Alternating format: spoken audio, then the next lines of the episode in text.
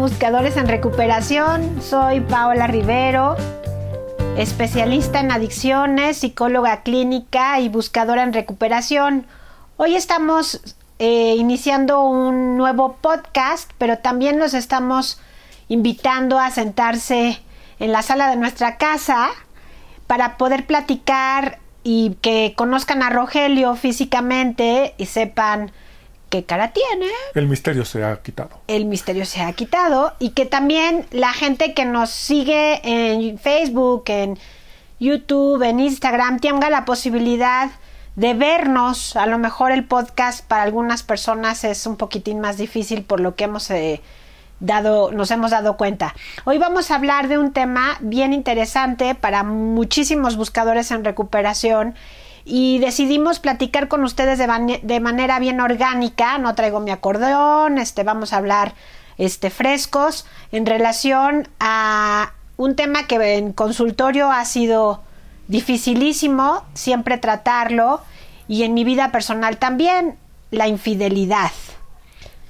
Y es un tema escabroso. Mucho. Duro. de polémica, ¿no? De Principalmente. Polémica. Hola, Pau. Hola, amigos. Hola. Este, pues ahora van a empezar a decir, no, que regresen al audio. bueno, ya te visitó la gatita Aquí también tenemos a una visitante. Una muy gatita. cariñosa. Ella es la Chiqui. que nos acompaña para esto de la infidelidad. Que es este pues un tema del que hay, ah, yo lo veo desde dos, dos puntos de vista, ¿no? Porque por infidelidad terminan relaciones, pero también por la infidelidad de unas relaciones empiezan otras, ¿no? Entonces, híjole, puede ser muy malo, puede ser, este, puede salir bien, puede, puede tener resultados completamente diferentes, pero la esencia es qué es, por qué se da, cuáles son las repercusiones de una infidelidad. Es este, es este, ¿cómo se llama? Este pudo más que yo la infidelidad. El ser infiel es algo más fuerte que uno mismo. Este, o es una decisión. O es una decisión. Eh, vamos, eh, yo creo que hay muchos puntos de vista. Este, y aquí sí creo que sería un, un punto importante decir que a lo mejor no todos son respetables. Porque pues son puntos que afectan a otra persona, ¿no? O sea, ya desde el momento en que afectas a una tercera persona, ya no es respetable ese punto de vista creo. O sea, es mi particular punto de vista, ¿no? Entonces. ¿Entonces estás diciendo que la gente infiel no es respetable?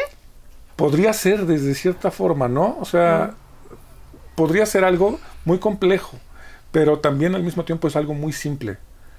¿Por qué le eres infiel a tu esposa? ¿Por qué, por qué no separarte y luego estar con otra persona? ¿Por qué no hacer en ese orden? ¿Por qué tiene que ser las dos al mismo tiempo, las dos otras personas al mismo tiempo? ¿Por qué?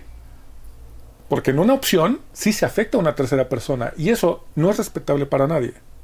O sea, eso es una persona que le hace daño a otra, pues entonces yo no tengo por qué respetarla eh, en, cuestiones de lo que hace. Y en la otra opción, pues lleva un orden en el que antes de faltarte al respeto, prefiero separarme de ti y ya después ver si puedo empezar otra relación. Pero no las dos al mismo tiempo. O sea, como no soltar una cuerda para agarrarme de la otra, ¿no? Entonces la infidelidad así como que yo la veo desde ahí, pero seguramente hay puntos mucho más extensos que ese, ¿no? Entonces... Y mucho más complejos. Claro. ¿no? O sea, mucho más complejos que simplemente eh, soy infiel porque se presentó la oportunidad. Sí, tal vez sí.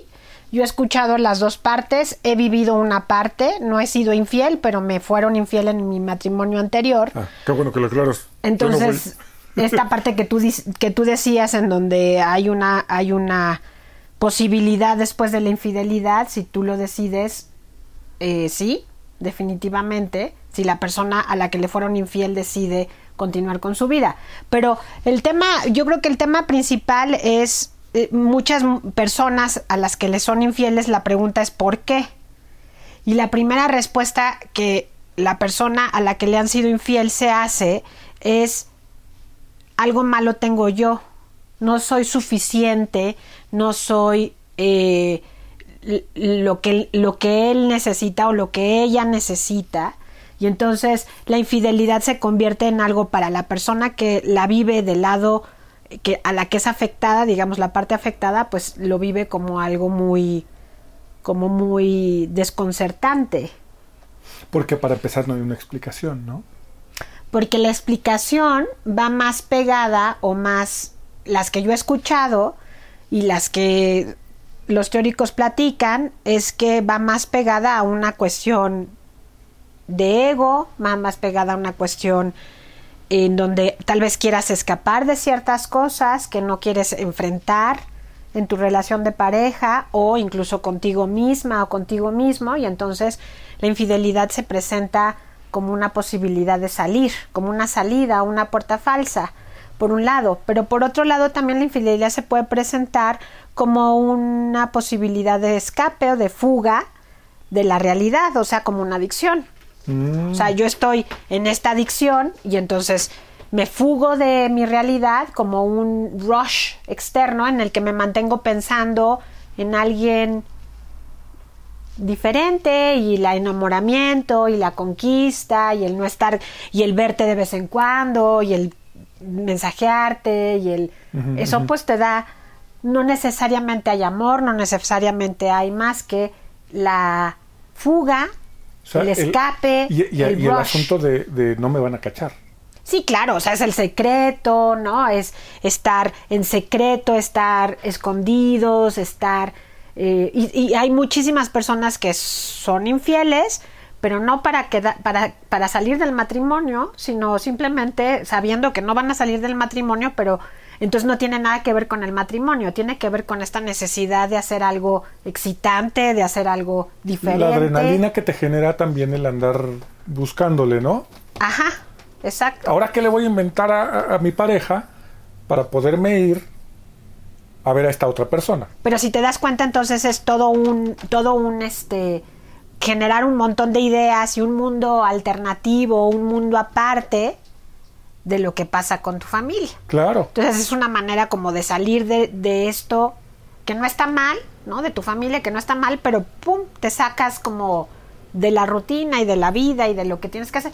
Entonces, creo que eso es mucho más común a que realmente la pareja tenga un problema como tal. Claro. O a lo mejor sí, hay un problema como tal, hay muchas cosas que no se hablan, pero tampoco se quiere soltar a la pareja o al esposo o a la esposa formal pues por muchas razones. Ahora, con esto estoy entendiendo algo. Hay en, en, sí, podríamos verlo como que hay dos tipos de... bueno, supongo que puede haber mucho más. Dos tipos me refiero al asunto del... Tengo a mi esposa, a mi esposo, y aparte tengo otra persona constante. O sea, tengo a mi pareja formal y tengo a mi pareja informal, que es como una pareja, ¿no? Esa es una opción. Y la siguiente opción sería como de, conocí a esta persona una noche, nos fuimos a un hotel y al día siguiente no volvimos a saber el uno del otro. O sea, que no es lo mismo. Quiero pensar que no es lo mismo ese tipo, un tipo de, infidelidad que el otro. No, no es lo mismo. Y está también la parte en donde hay personas que están en la relación con sus esposos o sus esposas y necesitan tener un tercero, siempre. O sea, no necesariamente tiene que ser una fija, sino una, o sea, una pareja fija como tal, otra señora. ¿Una tercera persona? ¿Te refieres a una tercera a una fija. Ah, ok, O sea, una, amante fija, no. Sino puede ser un amante y luego otra, y tener varias amantes al mismo tiempo. Y eso es, en, en, por lo menos en, la, en nuestra sociedad latinoamericana, muy aceptable. Eso. El, el, muy aceptable, pero también al mismo tiempo es muy, muy, este, muy señalada, ¿no? O sea, porque no es como en los países. Entonces que por eso se mantiene en secreto. Exacto. Y que no es lo mismo como en los países de Medio Oriente, donde hay múltiples esposas, ¿no?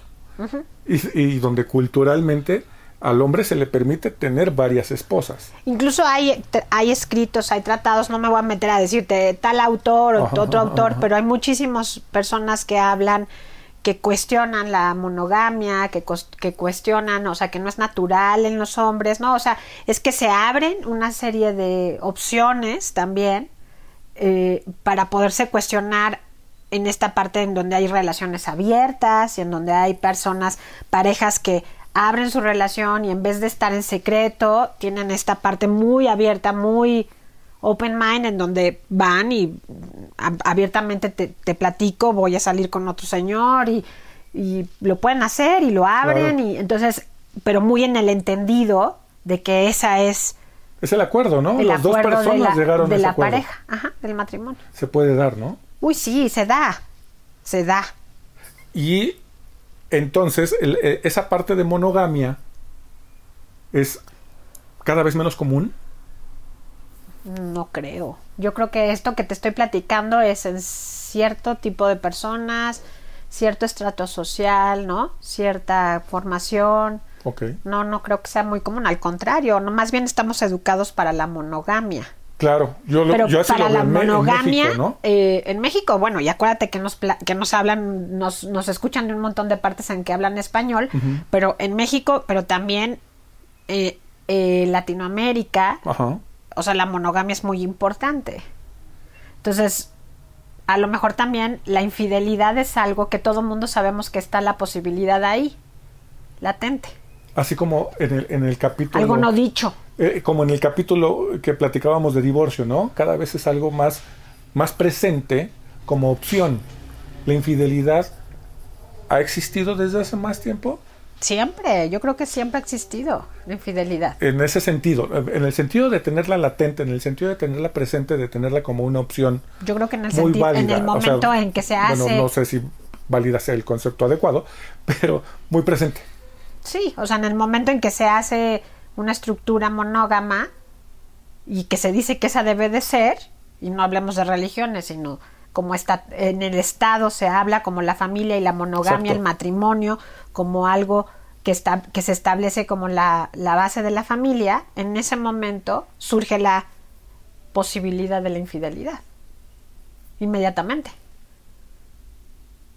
Porque Claro. tiene que estar fundada y tiene que estar así y, hay debe- y es- hay un deber ser ahí y entonces lo contrario a la regla o el romper la regla pues es la infidelidad. Y es algo a lo que todos Entonces- estamos completamente acostumbrados, ¿no? A romper la regla. Pues es posible, es, eso es, es parte del, del, del ser humano. De acuerdo. Sí que es como las drogas ilegales.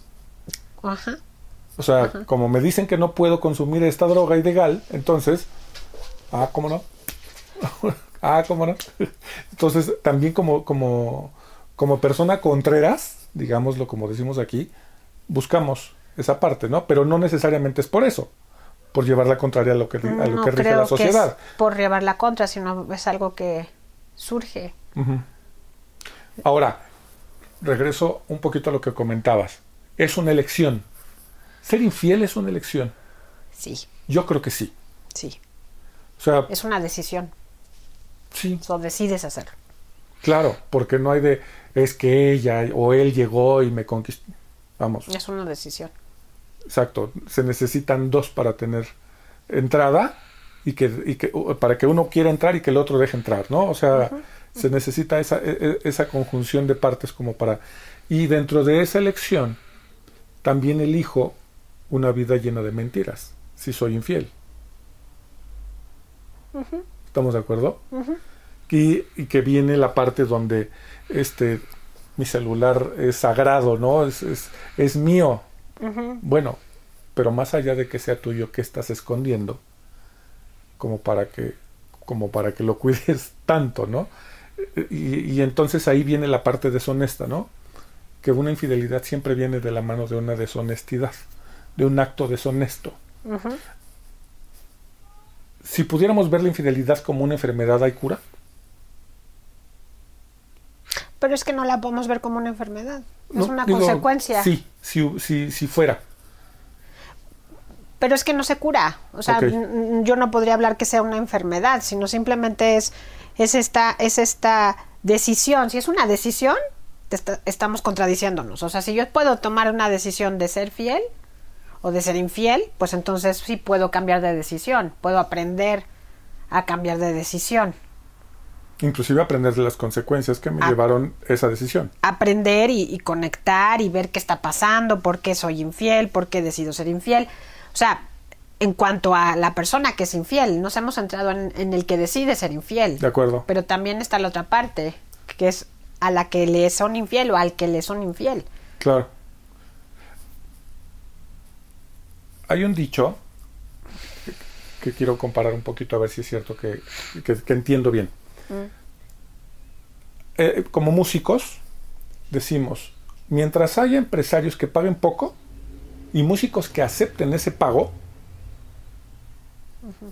no, corrigi- corrijo, mientras haya músicos que acepten poco dinero por su trabajo, va a haber empresarios que paguen poco. Será como adaptable mientras haya personas que acepten la infidelidad de su pareja. ¿Habrá personas infieles? No, ¿No? ¿No tiene que ver? no. Ok. O sea, la- las personas que están igual de mal, las personas que aceptan la infidelidad de su pareja. Es que yo creo que depende de las de a qué te refieres con aceptar la infidelidad. O sea, si yo me decido quedar Ajá, con la persona que me fue infiel. Ajá. en donde hubo infidelidad, entonces tengo que trabajar bien profundamente mi decisión y tengo que trabajar mi relación de pareja, por qué se llegó ahí.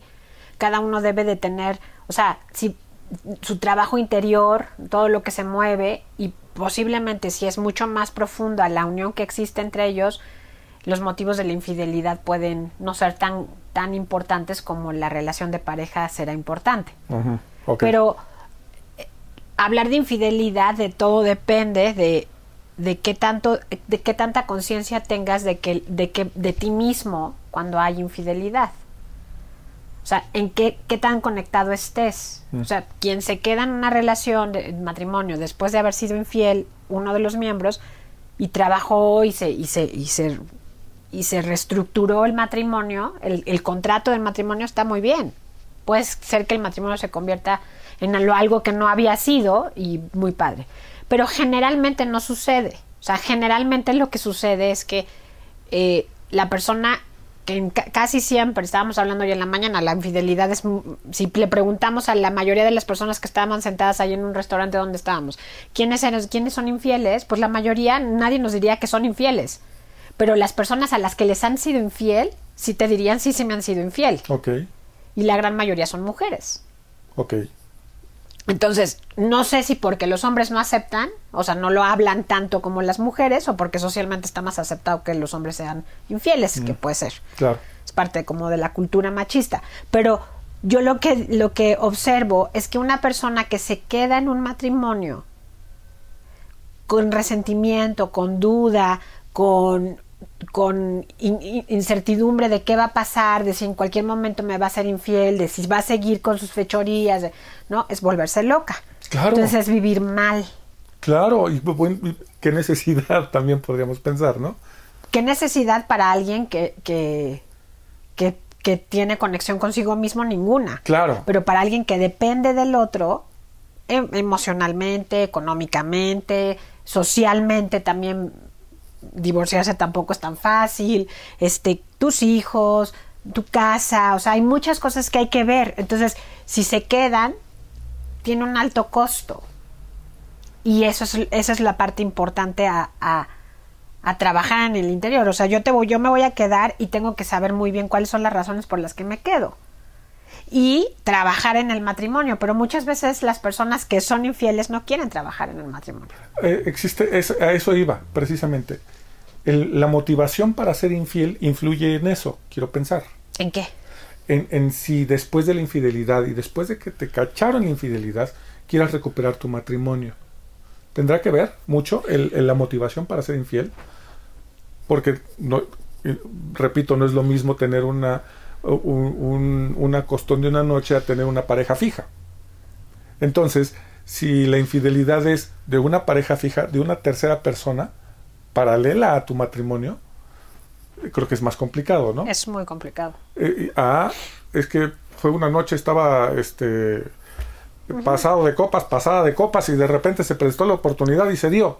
Que vamos, volvemos a la otra, a la otra parte, ¿no? Tú decidiste, pasado de copas o no, tú decidiste. Y tú Sí. pudiste haber dicho que no. Pero bueno, Pero, la motivación es diferente.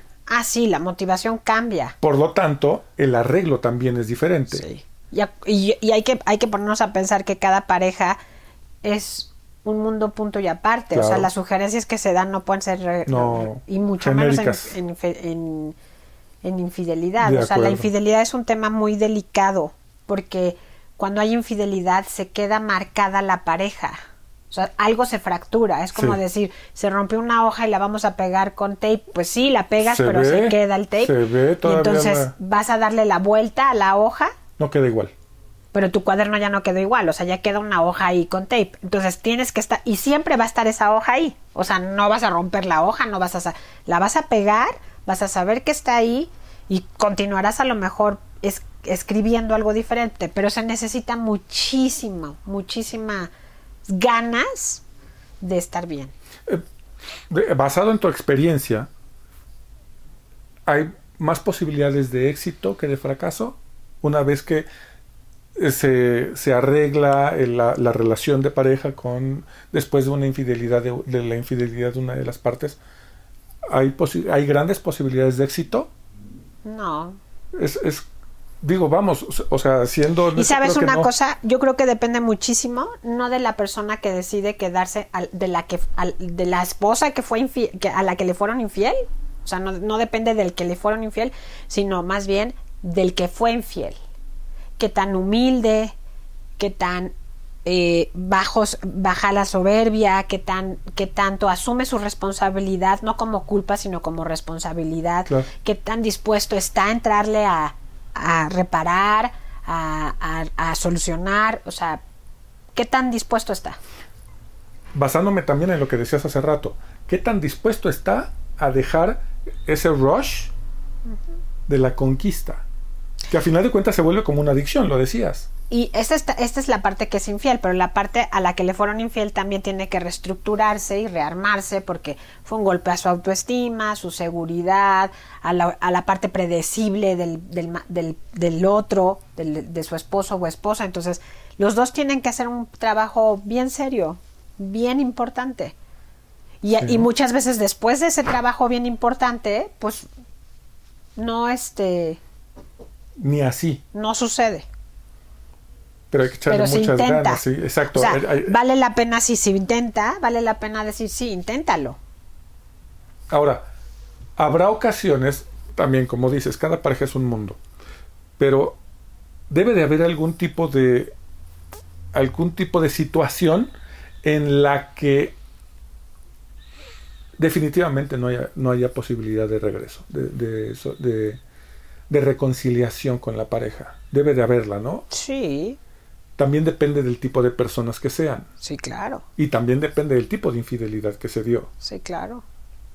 Porque también hay historias, bueno, que dices, no puede ser, ¿no? O sea, que tuvo una infidelidad pues, con el hermano o con la hermana, ¿no? De, de la Sí, pareja. con las cuñadas o cuñados. ujú. Eh, y dices, bueno, ¿y cómo pretendes que haya solución ante eso, no?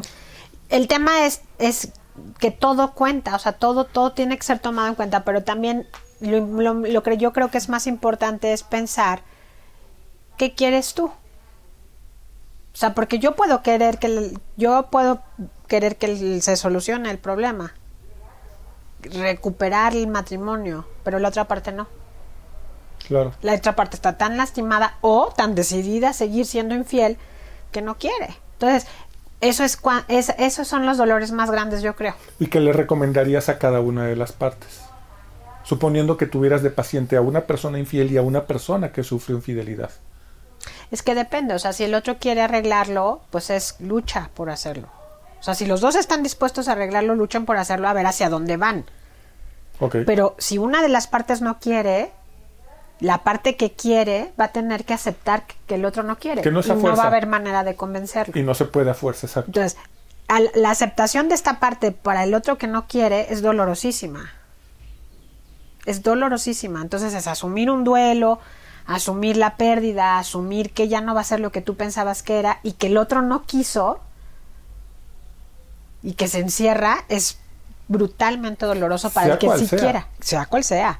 Sea la parte que es infiel O y la que te dice, "Mm, yo no, aquí me quedo, O la que o sufrió. la que, su- o la que sufrió y dice yo no quiero recuperar, yo ya no quiero después de la infidelidad. En cualquiera de las dos opciones habría que trabajar un duelo. Sí. Para, para los dos. Entonces lo primero sería ver qué quiere uno y ver qué quiere el otro. Porque entonces ahí hay posibilidades, ¿no? Hay opciones, perdón. Si quiero, si quiere. Entonces hay que trabajar para eso. No quiero, si quiere. Si quiero, no quiere. O no quiero y no quiere. Pues entonces hay diferentes opciones para ver qué se va a trabajar. Y muchas veces se quiere en función al miedo. Ok, eso es importante. O sea, yo sí quiero, tú también quieres, pero te vas, te tienes que pensar qué tanto miedo, qué tanto lo estás haciendo por miedo. Por miedo a criar solo a tus hijos, por miedo a un divorcio, por miedo a perder la casa donde vives, por miedo al cambio, o sea, al cambio. El cambio en sí da mucho miedo, entonces muchos de nosotros decidimos no cambiar por miedo. Porque nos da miedo el cambio. Claro. Entonces nos regresamos al mismo lugar porque es lo conocido, claro, bien incómodos y ya no a gusto y ya no fluyendo, pero me regreso ahí porque, porque no quiero tener miedo. Y con una declaración de entonces sigamos como estábamos. Sí, y entonces es ahí cuando se, se hacen estas relaciones que implícitas, o sea, implícitas porque no son explícitas, no son habladas en donde se acomodan las partes, entonces el señor sigue siendo infiel, y ella sigue aguantando porque no quiere cambio. O sea, ya hasta puede llegar a haber un trato, ¿no? O sea... Pero explícito. Hay mucha gente que no lo habla y entonces se lo guarda y entonces ahí es donde se generan un montón bueno, de te generas un cáncer, físicas. ¿no? Sí.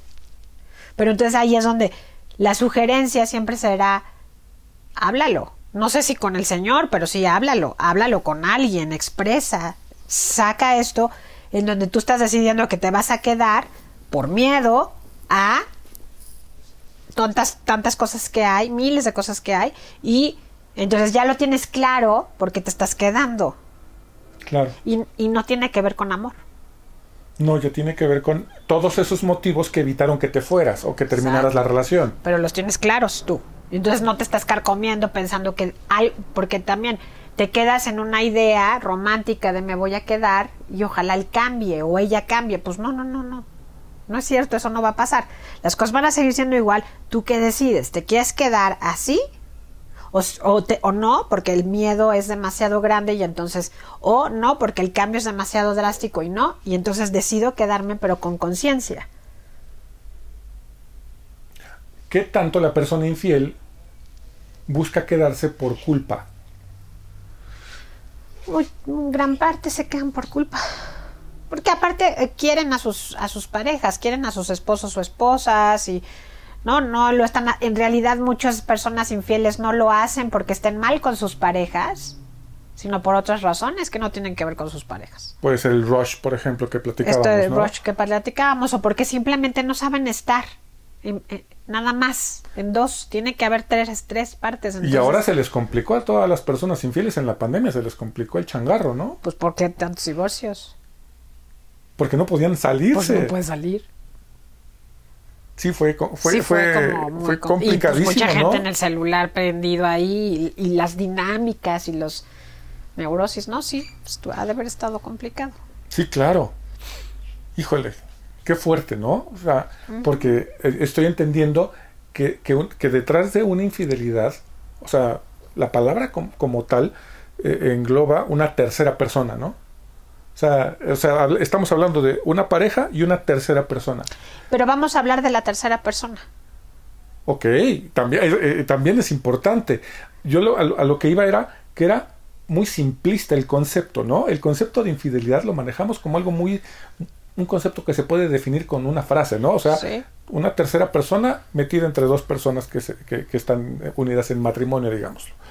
Pero no, estoy entendiendo que hay un océano abajo de todo esto, ¿no? O sea, porque tiene que ver la motivación, tiene que ver cómo está la relación de pareja, tiene que ver este en qué situación está la infidelidad, si fue de una noche, si fue una tercera relación y qué tiene que, tener de característica la tercera persona como para aceptar ser la tercera persona en, en, o sea, la este tercera la tercera y oculta porque además está escondida, ¿no?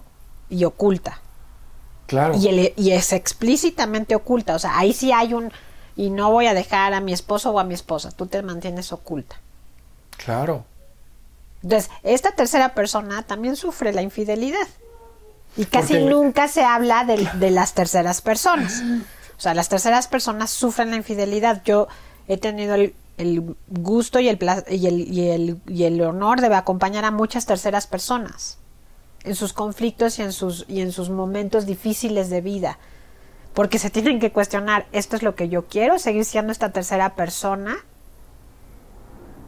O sea, yo tengo una vida paralela, yo tengo a mí, pues a mi amante, y aparte tengo que tener toda esta vida en donde él no cabe y él no va a pertenecer, y yo no lo voy a presentar con mi propia familia, y yo no voy a, o sea, hay la vida con él y con el amante y la vida sin él. Y entonces esta vida sin él es la- el 90% de mi día, o de mi semana, o de mi mes. De acuerdo. Y el 10% es con él. Encerrados en un cuarto. Porque o, además no ajá, pueden salir o de, al público. o de viaje lejos de la ciudad donde viven, o en otros, sí, o sea, en otros, en otros espacios, o sí. Entonces, cuando esta persona puede venir de viaje a mi ciudad, entonces lo veo. Y estoy con esta persona dos semanas. Y se vuelve a ir. Entonces, yo, o sea, las personas que son la tercera persona viven constante pérdida. Y uno podría pensar, es que es bien a gusto ser la tercera persona. Híjole, ¿qué nivel de esperanza tienen? Pues ninguno, porque aparte siempre saben que vas a ser la tercera persona porque está muy bien dicho. O sea, no, no vas a hacer otra cosa más que eso. Y bueno, y hay otras personas que hay una, hay un, hay una, un sector que yo he escuchado y he visto que sufren y que les gustaría no estar en ese lugar, pero que saben que ese es el lugar que eligieron conscientemente y que se van a quedar ahí y que hay otras que luchan porque dejen a sus esposas Que o a esa sus es una esposas falsa esperanza, ¿no? y es una falsa esperanza y sufren muchísimo Ahora, perdón, esa esperanza, normalmente eh, eh, dicen que a los prisioneros de guerra los dejaban tomar el sol porque era una manera de generarles esperanza. Y luego los regresaban. Y así los mantenían vivos. Los sacaban, los regresaban. Los saca- Ese nivel de esperanza lo daban los captores. En este caso, ese nivel de esperanza se lo da la persona que tiene pareja. no ¿No? ¿Se la generan solas? La- Sí. la- hay veces que sí hay veces que sí les dan esperanza pero hay veces que no Se la generan. que es muy explícito y entonces se vuelve como una una meta Sí. terminar con el matrimonio de Sí, sí, sí, sí, sí. Bueno, ¿y, y en qué te convierte eso, no? O sea, y es la parte que yo decía, ¿no? Donde hay una tercera persona afectada. La infidelidad ah, siempre involucra a una persona afectada, pero me estás aclarando que no, que, pueden ser dos personas afectadas pues los tres o inclusive los tres. Pues claro, los tres. Cuando hay una relación fija, o sea, cuando Sí, no, sí, cuando sí, solamente te encuentres para tener sexo. no, nadie, o sea, pues, nadie, nadie o sea, sufrió. estos dos ganaron y la que la que sí es una afectada es la, la- la- la- a la que le fueron infiel, a la esposa infiel o al esposo infiel. Exacto. Lo- Vamos, pero fue afectada, pero nunca casa. se enteró. No sabes. Claro, que también el asunto es quiero que se entere, entonces ahí está la foto. No, no, el- no, no, no necesariamente. ¿No? No sabes, porque cuando tú estás en una relación con otra También se persona. refleja en tu matrimonio. Claro. Sí, sí, sí, tus Entonces, actitudes sí son se- diferentes. Sí se, sí se entiende, sí se sabe. Sí sabes. Sí que se huele, tu ¿no? O sea- marido o tu mujer están siendo infiel. Sí, sí, sí, sí, sí, sí, sí. Se fueron a acostar con alguien más, aunque no tengan una relación profunda y de amor profundo. Se fueron a acostar con alguien más. Claro. Claro que lo sabes. Y se Lo vibra, sientes. eso se vibra, sí, ¿no? Sí, claro. Y bueno, y las personas que estamos casadas de muchos años, sabemos, o sea, se da cuenta uno, claro, que si desde el principio este, este cuate o, fue infiel y desde, desde el noviazgo fue infiel, a lo mejor ella nunca lo nota hasta que el celular sale, ¿no? Y entonces un mensaje, algo que ella vea y entonces ahí es donde, ¡pum! sorpresa. Sí, dejó abierto el celular y O, eh, la, o una computadora, el correo, el lo que sea, ¿no? pues el WhatsApp en las computadoras, ahora que hay sesiones abiertas Exacto, en el las WhatsApp en la computadoras. computadora y dices, bueno, ¿y qué tanto? ¿Y qué tanto Está fue? la locura ahí. ¿Y qué tanto fue por tontería y qué tanto fue a propósito, no? Pues es que sí, es que como ya, pero fíjate, no creo que haya sido propósito, sino yo lo, porque yo lo veo, yo lo sé, yo lo escucho en muchos pacientes que dicen, es que se me olvidó. Claro, porque como ya es algo así, como es algo que ya es, y ya no lo toman como, o sea, ya se hizo parte de su vida, pues claro que se les olvida. Que se tienen que andar cuidando de que el otro no abra la computadora y vea tu sesión de WhatsApp. Claro. O tu Messenger o, o- o lo que sea. Digo, hay quienes son muy cuidadosos y nunca las esposas se enteraron o el esposo se enteró, que bueno. Pero, y no, porque también es como... Exacto, porque además te tienes, vamos, vamos, una vez empezada una mentira, la tienes que cuidar mucho, ¿no? Ey, O sea, y ese es el asunto también, ¿qué clase de vida lleva una persona que tiene que andar mintiendo todos los días en algo? es muy persecutorio. Eh, Pero para sí misma. ¿no? Sí, es una O trampa sea, personal. no- no es- o sea, vamos, poniendo mi matrimonio como ejemplo, ¿tú no estarías persiguiéndome? O, o más bien, ¿tú estarías persiguiéndome todos los días para ver qué estoy haciendo? ¿Qué, o sea, ¿qué, qué vida es esa, no? Y yo tendría que estar manteniendo una mentira todos los días. ¿Qué clase de vida es esa también, no? Y también sabiendo que yo de repente tengo que trabajar de noche, ¿qué clase de vida para ti? El saber que yo tengo que salir de noche y tú digas, Pero, ento- pero entonces, pero entonces es una decisión exacto. también de la persona que, que, que se queda. ¿no? o sea, porque sí, bueno, sí, sí. mi primer marido fue infiel, pero entonces yo decidí, yo decido cómo lo voy a vivir. O confías o no confías. De acuerdo. Y si no confías, pues mejor no tengas marido. Porque vas a vivir en la loquera total de la vida y de, y de- y de estar persiguiendo al otro para que saber si, si está siendo fiel o no. Porque entonces yo tendría que estar viviendo la persecución a raíz de lo que te sucedió. Entonces, como ya te sucedió, entonces, pues no me la van a volver a hacer, entonces lo tengo que andar cuidando todo el día, todos los días. Imagínate qué infierno para todo el mundo. Exacto, tanto para ti como para mí. Y entonces, pues sería desastrosa esa combinación, creo. Y en- eh, desastroso en el nuevo matrimonio, Sí, pero, eh, sí, pero sí. ya lo arreglas, o sea, ese es un asunto mío, yo no tendría por qué traerlo al nuevo matrimonio o a la nueva relación. ¿No? Pero también eh, es importante hablar de la infidelidad, entonces vamos a pasar a otro tema. Bueno, ya hablamos de las amantes y del sufrimiento de las amantes. No con esto las estoy justificando. Yo viví infidelidad y no la justifico, pero sí la entiendo, o sea, sí entiendo y el tipo de personalidad que también necesitan tener estas personas para quedarse en la sombra. ¿Puede ser que también sean engañadas? Que, le- que les hayan llegado con mentiras, No, casi nunca es mentira. ¿no? Oh, Ya cuando es una relación larga, no, ok. casi nunca es mentira, más bien es algo que tienes que asumir. Ok. Y es un trato, y es un y entonces te colocas en ese trato Sí, y yo te aviso, así son las cosas. Las piñas son a 25 y... Sí, y lo vives y lo asumes y ves si te sigue conviniendo ese trato. De acuerdo. Ok. ¿Y vas a decir de alguien más? O- Los hijos. O sea, porque a final de cuentas los que más se afectan son los que no toman la decisión de nada, que son los hijos. De acuerdísimo, completamente. ¿no? Entonces, estos hijos, ¿no? Que, que, que, que saben la verdad, que entienden la verdad con el tiempo del matrimonio de sus papás, si sus papás se quedan juntos, si sus papás se separaron, siempre va a haber, siempre va a estar ahí eso. Y entonces, qué importante es también que, Perdón. ¿no? Viene a pedir como- amor. Sí, viene a pedir amor.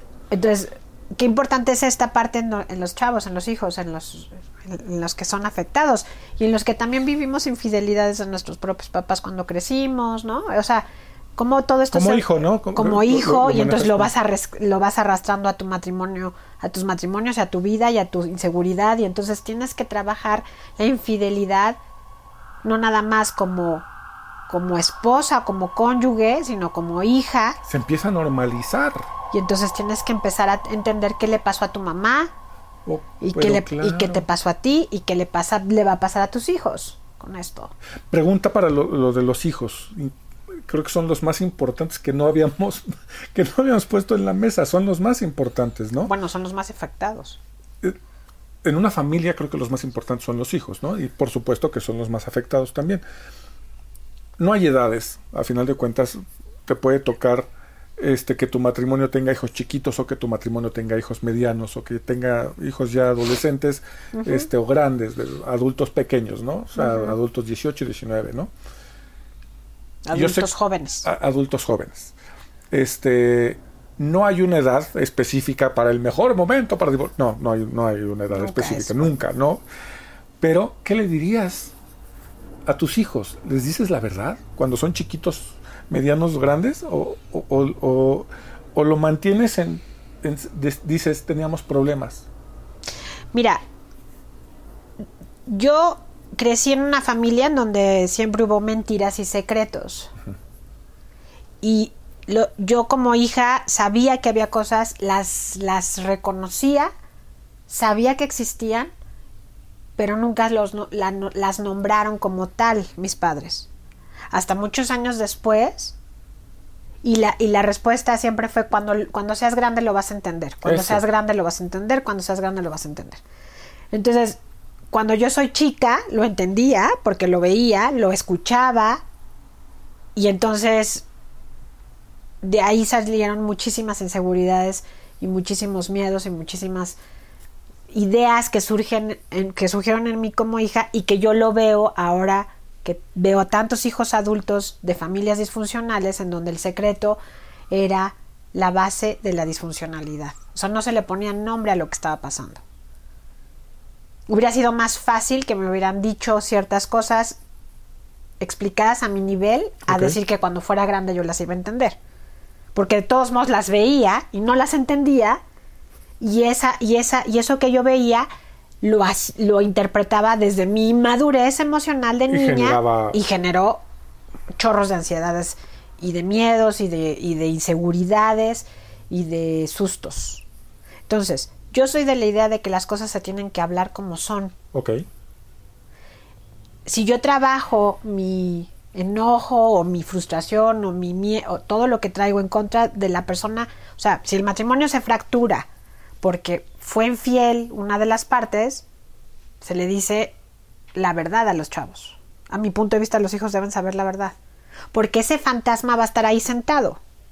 Porque muchas veces ese señor ya se fue con esta mujer y entonces ya se hizo una familia y entonces, pero la con la que fue infiel, y ahí está el fantasma, o no, y terminó con ella y se terminó el matrimonio, pero entonces, ¿qué es lo mejor? La verdad, Siempre. siempre. Ok. El chiste es que yo como mamá o yo como papá que sufrí la infidelidad, trabaje mis temas con el papá de mi hijo o mi hija y entonces yo resuelva y sin resentimiento se diga la verdad y tu y el otro decidió, porque a final de cuentas el que fue infiel decidió serlo. Claro, eso eh, y Entonces, es ni la base tú de todo ni esto. yo tuvimos absolutamente nada que ver con la decisión que él tomó o ella tomó. Simplemente, ya cuando crezcas, recibirás una explicación más amplia de por qué. Si es que la necesitas, porque a lo mejor no lo necesitas. Claro. A lo mejor la vida misma te empieza a dar las explicaciones que necesitas con ver las acciones. Con ver las acciones, pero no le dices, no le ocultas, porque siempre esto de estar ocultando para proteger a los, cha- a los niños Que es muy común, ¿no? es totalmente, o sea, casi siempre sí se hace. Digo, no les vas a estar contando vidas íntimas, ni gritos y sombrerazos, ni la encontraste en la cama con él. No, no, no, esas cosas no. Pero la verdad es que sí, si tú ya lo trabajaste y buscas ayuda y estás trabajando el tema, se lo puedes decir del- no, no como algo que no te dolió, sino como que te dolió muchísimo perderlo así, perder a tu esposo o a tu esposa así, pero que la decisión no la tomaste tú y que así están las cosas y que estás haciendo todo lo posible porque las cosas sigan mejor. Que la decisión de ser infiel no la tomaste tú, pero la decisión de terminar La, relación, probablemente sí. puede ser. Puede ser, a veces no. Ok. Claro, claro. A, A veces veces, no. a veces el que, la persona que es infiel termina la relación porque se va Porque con se la va otra con la, persona. otra, con la otra persona. Entonces, esa Claro. es la parte que decir, bueno, pues se fue y él decidió o ella decidió y así están las cosas. Oye, perdón, pausa, paréntesis. Si la otra persona decidió serte infiel y la otra persona decidió terminar el matrimonio, terminas devastada, ¿no? Pues sí. Ter- terminas hecha pinole y entonces sí creo que lo que estás diciendo es importantísimo porque tienes que trabajar para entonces de hablarle desde el amor más profundo a tus hijos para que tus hijas y tus hijos no crezcan con ese resentimiento Claro. el claro. que podrías tener justificado o no justificadamente, creo que justificadamente Claro. porque te hicieron pinole, pero que tus hijos crezcan lo mejor posible.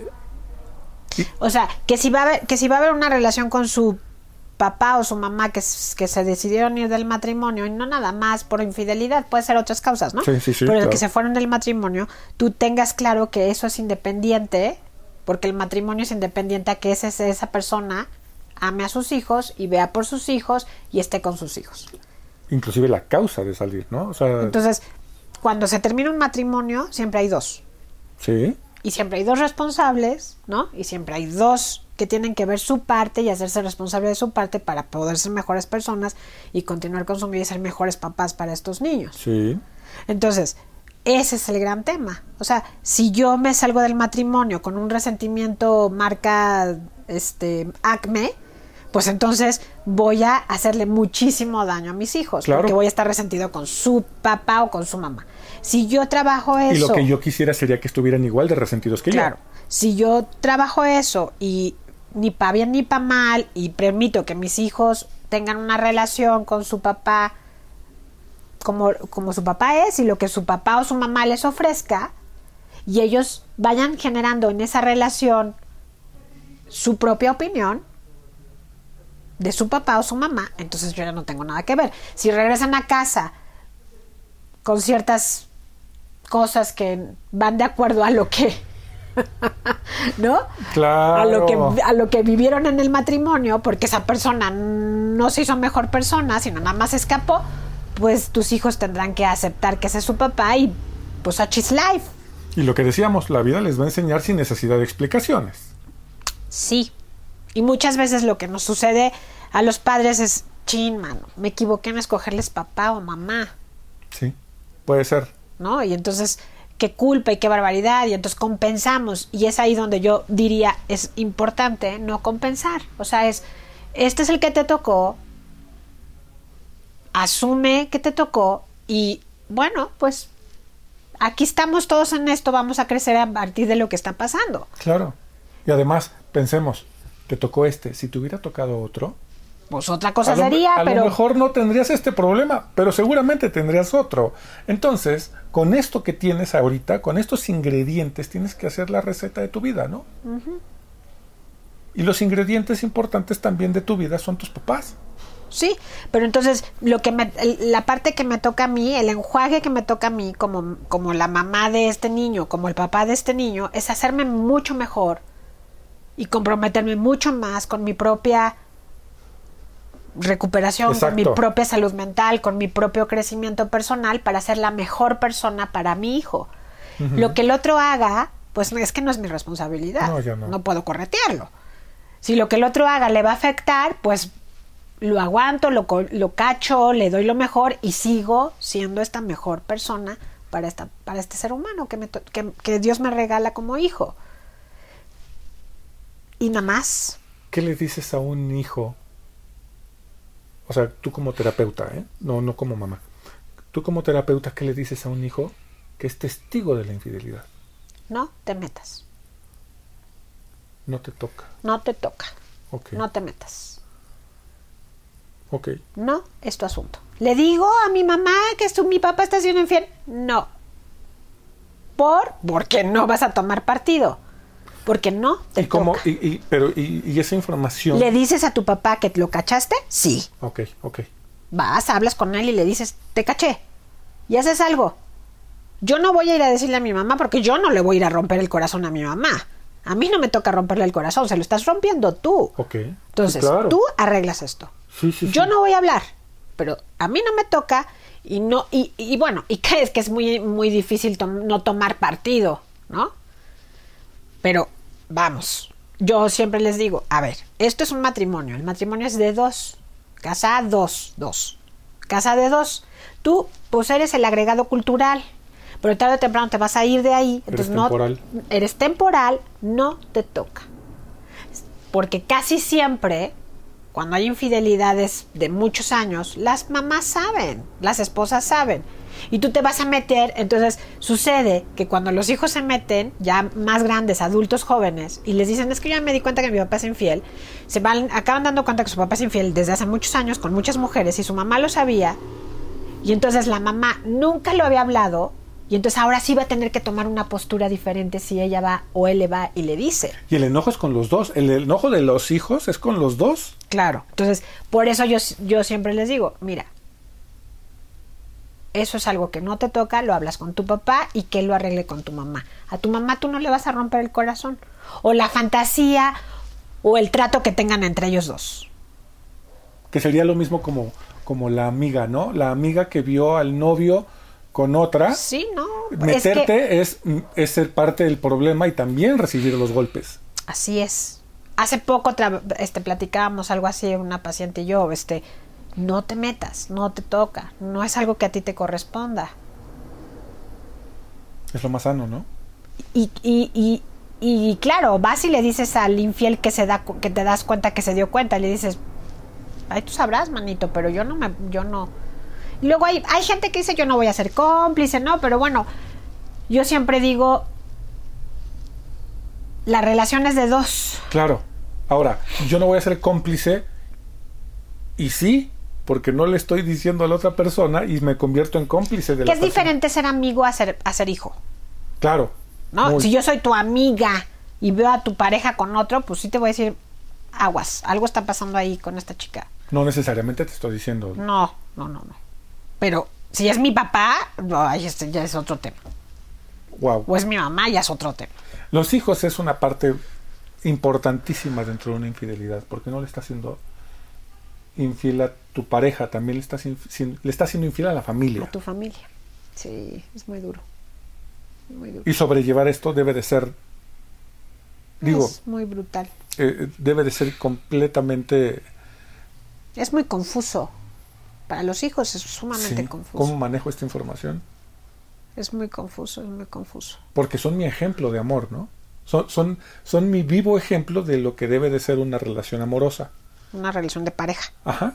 Y resulta que no, que, que, que pues, es medio mentira el asunto. Y, y, el asunto es también plantearle a los, a los, a los hijos, somos falibles, estamos en, estamos en proceso, estamos en trabajo, ¿no? Estamos trabajando para ser mejores, ¿no? De repente, pues no somos muy buenos haciendo, no, no somos muy buenos viviendo, estamos aprendiendo también nosotros. Ok. Entonces, pues ahí estamos, en la lucha todos. Pero nuestros hijos siempre se van a dar cuenta que estamos haciendo el esfuerzo por ser mejores. ¿Las personas infieles se podrían considerar personas egoístas? La mayoría son muy egoístas. muy egocéntricos, sí. Muy egocéntricos. Y que merecen, ¿no? O sea, que dicen, yo merezco. Sí, ¿y por qué no? ¿Es el tipo de personalidad que sería una persona infiel? Mm, a lo mejor sí, con ciertos rasgos narcisistas, sí. Pero no todos. O sea, acuérdate que no podemos no, no, no, no, por supuesto. no, Todos los narcisistas no necesariamente son infieles. Mm. Pero todos los infieles sí podrían ser narcisistas. No necesariamente. ¿Tampoco? Ok. Ok, ok. Hay muchísimas razones por las cuales la infidelidad surge como una posibilidad en una persona. Claro. ¿Cuál sería la más común? ¿El problema es en el matrimonio? Problemas en el matrimonio, distanciamiento sexual, sobre todo, ya no hay sexo o ya es aburrido. Mm. Eh, pues ya muchos años juntos. A lo mejor que solo tuviste una pareja sexual como mujer y entonces te quedas como con la idea de buscar más. Que, hay más allá. Que haya más allá. O sea, sí. Ok. Puede ser eso. Sí, puede ser. Ok, ok, ok. No, pues está, está rudísimo el tema. Está es rudísimo. muy complicado. Porque también podemos escuchar posturas de todos lados, ¿no? O sea, tanto la postura de de estoy de acuerdo lo que decíamos de lo que me contabas de los matrimonios libres abiertos abiertos abiertos como la postura de, de, la monogamia no y, y que son son son posturas que chocan no ahora pues estaría interesante escuchar la postura de uno la postura del otro. Estaría increíble que alguien se preste a que lo entrevistemos. Exacto, y que nos cuenten, ¿no? O sea, estaría muy padre. a lo mejor hay beneficios en una, a lo mejor que no vemos, que no conocemos. yo creo que hay beneficios en las dos posturas. Sí, claro, yo, yo creo que hay muchos beneficios. Siempre y cuando sea abierto. O sea, Honesto. Si, o sea, si yo no me voy a poder mantener siendo fiel y te, y, y te abro la posibilidad y tú la aceptas, ¿Estamos de acuerdo? No hay un problema. No hay un problema. Y entonces hay un beneficio para la pareja. No hay infidelidad. La infidelidad siempre lleva de la mano una mentira, ¿no? Una mentira, ocultar, ¿no? Pero entonces no la mentira, monogamia pues es una decisión De acuerdo. de pareja. De acuerdo. Entonces decidimos el monógamo, sí, vas. En el momento en que ya no me siento a gusto, lo hablo y lo digo y lo expreso y te digo y entonces vamos viendo cómo lo acomodamos. Exacto. Que a lo mejor acomodarlo significa vete de vacaciones y lo que pasa en Las Vegas se queda en Las Vegas. A lo mejor eso A lo es una mejor opción. eso es. Y, y muchas parejas llegan a, esas, a, esos, a esos acuerdos. De vámonos de vacaciones. De, vámonos de vacaciones o vete de vacaciones. No, vámonos de vacaciones cada quien por Cada su quien lado. por su lado, vacacionemos de ti. de mí. Sí. o sea, que, Adiós. que- que a lo mejor hay parejas que llegan a ese arreglo, Sí, ¿no? qué padrísimo. Y si esa es la solución, pues está increíble. Pero ya lo hablaron, ya lo expresaron, ya se Exacto, pero sentaron a siempre ponerse y de cuando acuerdo. lo que dices es importantísimo, siempre y cuando se comuniquen. La comunicación es vital en cualquier proceso de vida. ¿No? Y por eso, y por eso, o sea, el, el tema siempre en esto es que en estos podcasts, ¿no? Que hacemos esto es un podcast, pero bueno, lo, lo que hacemos hacer ahora video es también abra- abrir otros temas que no nada más sean codependencia Claro. y adicciones y no, sino ponernos a platicar de cosas que podrían interesarle a las, a las personas comunes y corrientes que no tienen claro, se ninguna vale poner temas en la mesa. Sí, que de eso se trata. Y ya que acabe la pandemia, se vale tener invitados. tener invitados en la sala. ¿No? ¿Por qué no? Estaría interesante una Estaría plática. muy interesante platicar con alguien que nos que se, que se atreva, ¿no? A hablar de Claro, de, o, de algún, o de algún tema, ¿no? Y, y podemos lanzar una convocatoria. ¿Quién quiere venir a hablar de este tema? Que tenga experiencia en el tema, ¿no? Que, que haya tenido una vivencia, Vivencia, del, tema, de- del tema, ¿no? Y pues platiquemos todos, ¿no? Estaría padre. Vamos a, vamos a, por, por el momento, pues así estamos. Ya abrimos este espacio para que nos sentáramos en la sala a platicar y, y nos vemos a ver cuál otro se nos ocurre, cuál Claro. otro tema se Claro, nos está ocurre padre. para Estuvo interesante hoy, creo, ¿no? Ojalá. Este, creo que creo yo yo entendí muchas cosas que no entendía. Y hay algo que me gustaría aclarar. Este, que acuérdate, Roque, buscando mi voz es, es siempre un espacio eh, que intentamos hacerlo sin juicios, ¿no? Completamente. Sin, sin señalamientos a ninguna de las partes. Todos tienen una razón, Sí, claro. todos tienen una historia y todas las historias son válidas. Entonces, no estamos ni a favor ni en contra. Claro. El dolor que yo he visto más fuerte no nada más es de las personas que sufren que su esposo o esposa haya sido infiel, sino también de los que son han sido infieles. Yo también he escuchado personas que han sufrido mucho por, ser por haber sido infieles. Entonces, todas las historias son Diferentes. diferentes No necesariamente este y cada historia puede ser resiliente. Exacto, Todas pueden ser exacto, exacto, exacto. No, no necesariamente este, señalables, o sea, No, neces- juzgables. ju- juzgables, perdón. Eh, el, el asunto tiene que ver con que detrás de todo esto siempre hay alguien que termina lastimado. Sí. Siempre. Entonces, pues a lo mejor como la, la, la- pues como la reflexión sería mm, La comunicación es la primordial, comunicación ¿no? es primordial y si ya no estás a gusto salte antes de lastimar. Exacto. Creo que, vamos, que salirte a lo mejor lastima, pero lastima de otra manera y lo haces de la manera que, Sí. eh, de- del procedimiento, ¿no? Sí, salte antes de. O sea, puede ser que ya estés horrible, que ya no quieras, que ya se haya acabado la relación, pero, pero terminar y comenzar siempre son importantes. O sea, cierras un espacio, un capítulo, un Y momento. abres otro. Y abres otro. Y eso inclusive te da tiempo para hacer tu duelo, para hacer tu procedimiento personal de Claro, reflexión, de de, reflexión. reconocimiento, de aprendizaje, para poder empezar con mejores herramientas tu O- siguiente relación o, tu lo que soledad, venga. O lo que venga. Claro, ¿no? claro, o sea, claro. siempre va a haber más ventajas al hacer lo correcto Yo también creo. Que al hacer lo incorrecto. Y la comunicación es vital, Porque lo ¿no? incorrecto siempre será algo que es, eh, lo incorrecto es cuando te lastimas y lastimas a los demás. ¿no? O sea, no estás buscando el bienestar común. Entonces el bienestar común siempre tiene que ir primero antes de tomar una decisión, sobre todo si estás en una familia y eres cabeza de familia. Sí, claro. Sí, Esa sería como el- la reflexión. la reflexión. Pues esperemos que... Pues que, que Se se- nos olvidó voltear a la cámara. Completamente. Y, esperemos que esto, más que este, ayudar a, a, las personas que sufrieron infidelidad o a las personas que han sido infieles o a las personas que han sido la, la tercera persona en discordia, más bien que nos ayude a todos a entender un poquito más. Sí, o sea, que el tema, que el chiste será de estos podcasts, pues hablar de los temas difíciles. Vamos a entrarle a los temas difíciles. Hay, los espacios se tienen que dar para hablar de los temas difíciles. Y un tema difícil en cualquier, para cualquiera es la infidelidad. Claro. Comenten. Se vale que nos comenten. se vale que nos pongan su comentario. ¿Qué les pareció? ¿Cuál es su experiencia? Si es que la quieren platicar ahí en, en pleno, este ¿Qué solución darían? Exacto, también. redes eh, sociales, etcétera. ¿Qué consejo le darían a alguien que haya sufrido alguna de las partes, ¿no? Que, que, que, haya vivido una de los tres, de las tres o las cuatro partes, incluyendo los hijos, ¿no? Entonces, ¿qué consejo le darían que nosotros no, se nos haya pasado? Este, complementemos, ¿no? El chiste de esto es complementar. Pues vamos a seguir buscando nuestra voz. Acuérdense que estamos en si nos estás viendo en video, pues no seguro nos estás viendo en, en Facebook, en Instagram o en el canal de YouTube. Y recuerda que esta misma charla y otras están en Spotify, en Spotify y en Apple. En, los, podcasts. En los podcasts de Apple. Eh, iCloud y SoundCloud. SoundCloud, siempre digo iCloud, pero SoundCloud y, y ya no me acuerdo qué más. Unas plataformas maravillosas que están que, les ponemos ahí en el, en el Facebook. Eh, gracias por aguantarnos. Pues es una hora, Rorro, es una hora ya de platicar sobre infidelidad. Mándanos sugerencias de qué más quieren platicar. Estaría padrísimo que nos, que nos hagan sugerencias. Y seguimos buscando nuestra voz. Un abrazo, buscadores. Nos vemos. Muchas gracias.